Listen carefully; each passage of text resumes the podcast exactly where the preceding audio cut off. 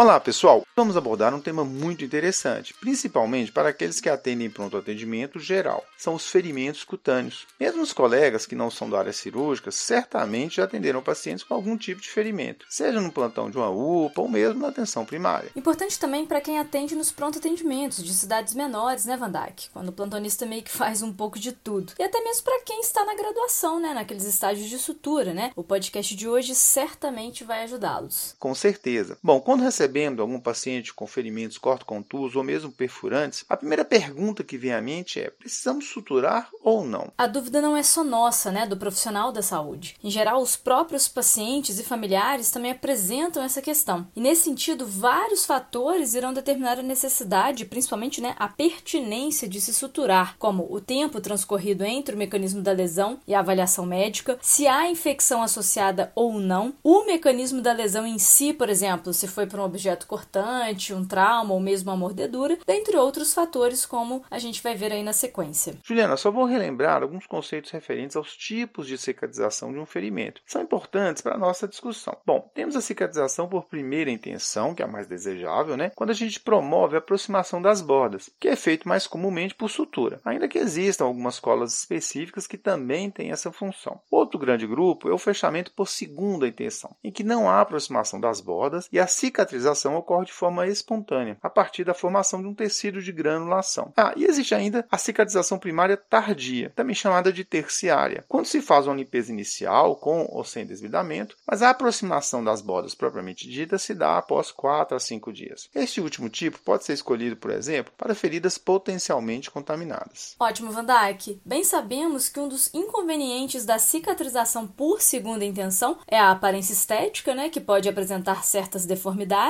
além do tempo maior para cicatrização, que pode inclusive limitar algumas atividades a depender do local e do tamanho da lesão. Partindo desse entendimento, o fechamento por primeira intenção ele vem para acelerar a cicatrização e melhorar o seu aspecto. Considerando esse ponto, vamos começar pelas situações em que a sutura é contraindicada, já que sempre que ela puder ser feita, ela vai ser a primeira opção.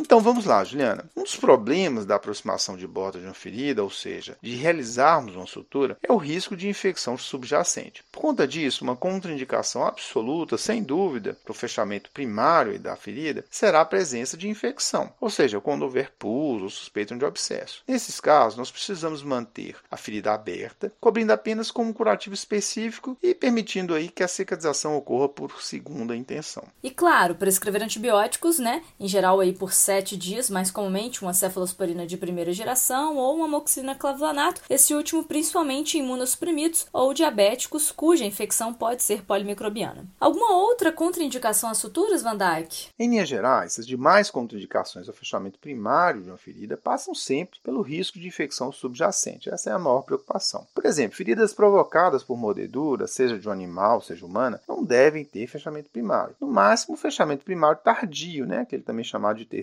caso realmente não haja desenvolvimento de infecção após a limpeza e o desbridamento iniciais. Ah, não se preocupem, pois em breve nós vamos fazer um programa sobre as condutas gerais em caso de mordedor, ok? Bom, seguindo com as contraindicações da sutura, feridas perfurantes muito profundas, que não sejam passíveis de limpeza plena com irrigação salina das suas porções mais fundas, também não devem ser suturadas, ok? E por último, mas não menos importante, o tempo transcorrido entre a lesão e a decisão por se realizar ou não a sutura é também também um aspecto importante na nossa decisão. Pode deixar que essa eu respondo, Van Dyke. Pessoal, qualquer ferida está sob o risco de contaminação e infecção, já que a pele é uma barreira mecânica de proteção. Quanto mais tempo o ferimento ficar exposto ao meio ambiente, maior o risco de contaminação. Alguns protocolos brasileiros da atenção primária consideram a ferida contaminada se o tempo de ocorrência da lesão for superior a 6 horas, ou seja, após esse período, a cicatrização deveria ser por segunda intenção e, nesse sentido, né, o ideal seria não realizar aí a sutura. Mas segundo alguns cirurgiões, o fechamento primário nesses casos ele pode ser feito com pontos mais espaçados, sobretudo em ferimentos mais extensos em que o fechamento por segunda intenção pode ser muito demorado. Pessoal, essa questão do tempo é divergente na literatura, não há consenso. Como a Juliana comentou, alguns protocolos de atenção primária no Brasil sugerem não realizar o fechamento primário caso a ferida tenha ocorrido há mais de 6 horas, ou fazê-lo com pontos espaçados, no sentido de permitir uma drenagem de uma eventual secreção, um abscesso, alguma coisa que possa ter ali ou se desenvolver. Bom, por outro lado, os sumários clínicos UpToDate e Dynamed colocam tempos mais ampliados de até 24 horas quando a ferida se localiza na face ou no couro cabeludo e de 12 horas para feridos ou para ferimentos, melhor dizendo, nas demais regiões do corpo. Ou seja, caso a ferida na face tenha ocorrido em até 24 horas da avaliação, poderia ser feita uma sutura.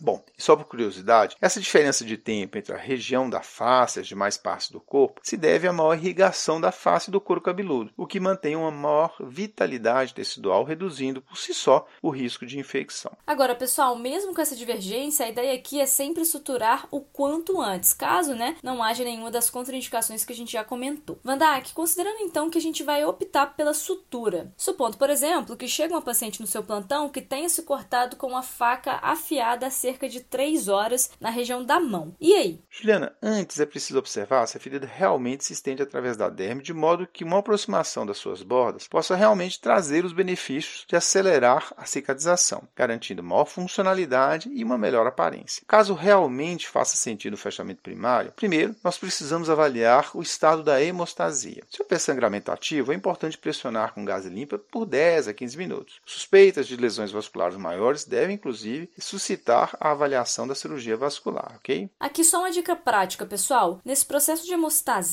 é importante fazer a compressão e esperar os 10 a 15 minutos, sobretudo se a suspeita for de lesão arterial, que pode demandar até mais tempo. Evite ficar descomprimindo para observar se parou de sangrar, pois isso pode perpetuar o hematoma no subcutâneo de uma forma não visível. Excelente ponderação, Juliana. Tem que ter paciência nesse caso, não tem jeito. Qualquer coisa, pede lá para o acadêmico de plantão, dá uma força. Bom, não, mas falando sério, pessoal, para algumas feridas de extremidades, pode inclusive ser necessária a aplicação transitória de um torniquete. Isso com a ajuda, por exemplo, de um manguito. É neste caso, nós insuflamos o manguito cerca de 20 a 30 milímetros de mercúrio acima da pressão arterial sistólica. Antes de realizarmos essa medida, é importante levarmos o membro para primeiro garantirmos o retorno venoso. Joia. Vandak, depois da hemostasia, então, qual que vai ser o próximo passo? Limpeza exaustiva e ao mesmo tempo cuidadosa da ferida, Juliana. E isso deve ser feito por meio de irrigação com solução salina isotônica, soro fisiológico, por exemplo. Na indisponibilidade, água corrente pode ser uma alternativa. A irrigação tem a função de eliminar sujidades e de reduzir a proliferação bacteriana. Para isso, é preciso irrigar com uma certa pressão, mas claro, atentando para não provocar mais dano tecidual. Podemos usar algum tipo de antisséptico, como o iodo ou a clorexidina, Van Dyke? Aqui na irrigação não há necessidade, Juliana. Inclusive, pode até atrapalhar a cicatrização. Feridas específicas, como secundárias a queimaduras, podem sim se beneficiar de compostos à base de prata. Mas este não é o foco aqui da nossa discussão de hoje. Só um detalhe para vocês não confundirem, pessoal. Lavagem da ferida com água corrente e sabão neutro para feridas aí superficiais, aquelas em que não há exposição de tendão ou estruturas mais profundas, pode ser feita no primeiro momento, inclusive pelo próprio paciente, às vezes até no domicílio, no local de trabalho onde ocorreu o acidente, antes dessa irrigação que objetiva preparar para a sutura, ok? Essa que é feita geralmente ali no pronto atendimento. Continuando então, após a irrigação, uma outra medida muito importante que também reduz o risco de infecção é o desbridamento das áreas desvitalizadas. Muitas vezes será necessário anestesiar ou nessa fase ou mesmo na própria irrigação e limpeza. Não será o nosso objetivo aqui descrever a técnica da sutura em si, mas não custa lembrar né, que nesse processo é importante a gente realizar incisões paralelas às linhas de tensão da pele para uma melhor cicatrização. Isso, e uma outra lembrança é quanto à remoção de pelos, que de forma geral não é necessário, exceto naquelas situações em que dificultar muito aí o procedimento de aproximação das bordas, às vezes fica um pouco difícil. Bom, a gente comentou brevemente sobre o cuidado com lesões vasculares,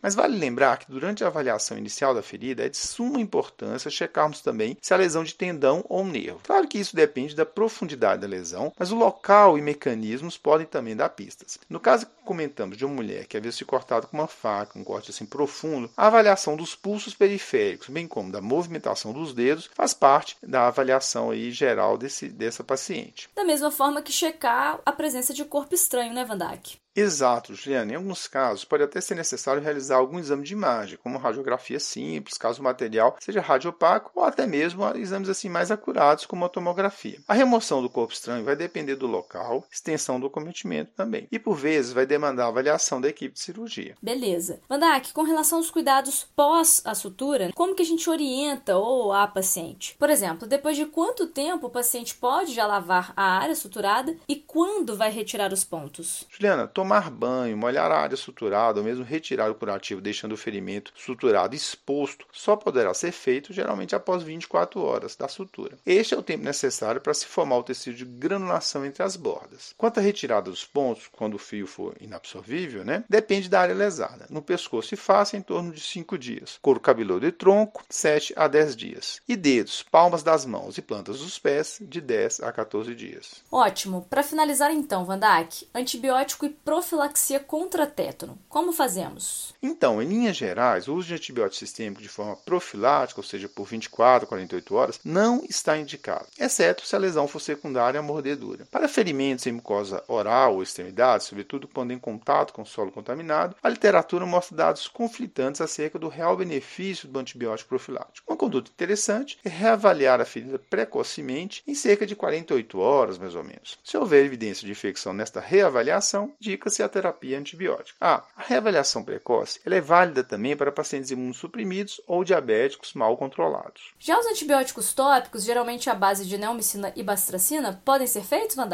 Sim, Juliana, podem ser usados. Contudo, vale lembrar que alguns pacientes podem ter sensibilidade a essas pomadas. Bom, quanto à profilaxia contra o tétano, a mensagem é a seguinte: se a ferida for considerada superficial, sem acometimento de estruturas profundas como tendões, nervos e vasos, e se estiver limpa, ou seja, com menos de 6 horas de exposição, a vacina antitetânica está indicada se a última dose tiver sido tomada há mais de 10 anos ou se essa data for desconhecida. Já no caso de feridas profundas ou potencialmente contaminadas, como ter mais de 6 horas ou ser decorrentes de mordedura, por exemplo, a vacina está indicada se a última dose tiver sido tomada há mais de 5 anos. Aí a gente reduz para metade do tempo. O uso de imunização passiva juntamente com a vacina está indicado para as feridas contaminadas e profundas em pacientes com passado vacinal desconhecido, ok? Lembrando, pessoal, que essa profilaxia contra tétano deve ser ofertada o mais rápido possível. E essa pode ainda ser uma ótima oportunidade para atualizar o cartão de vacinas com outros imunizantes conforme a idade e comorbidade dos pacientes.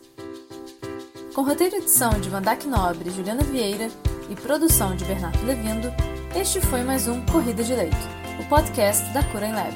Agradecemos e esperamos tê-lo conosco novamente em breve. Até a próxima semana.